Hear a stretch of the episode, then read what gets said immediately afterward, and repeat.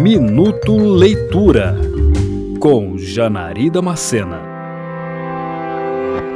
Um relato visceral sobre a loucura que vai lentamente tomando conta da mente humana por decorrência do cansaço, do frio e principalmente da fome. É isso que nos revela o romance sobre um jovem escritor que passa dias tortuosos, vagando pela cidade quase que como um vagabundo sem casa, amigos ou família, enquanto tenta desesperadamente ter boas ideias e escrever um artigo de qualidade para obter algum dinheiro com a publicação em um jornal da cidade, chamada Cristiânia, mas que hoje é Ouço, capital da Noruega. O livro Fome, escrito por Knut Hamsun e publicado em 1890, envolve passagens repletas de ironias, mas que podem encher de tristeza a alma de um leitor ao se dar conta de que o personagem principal, e que quase faz um monólogo durante toda a obra, está mais e mais fora da realidade por não conseguir se estabelecer financeiramente em seu ofício de escritor,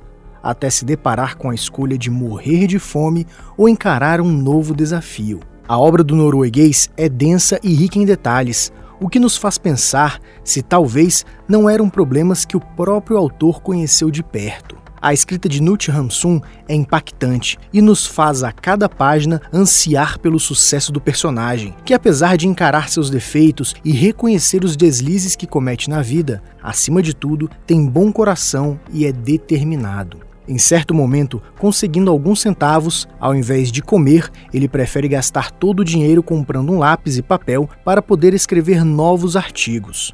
A loucura do personagem é um reflexo dos ideais do autor sobre o desgaste que o homem sofre ao longo do tempo, ao mesmo tempo em que não abandona a esperança. E esse impacto foi determinante para que Hansum fosse agraciado com o Prêmio Nobel de Literatura em 1920.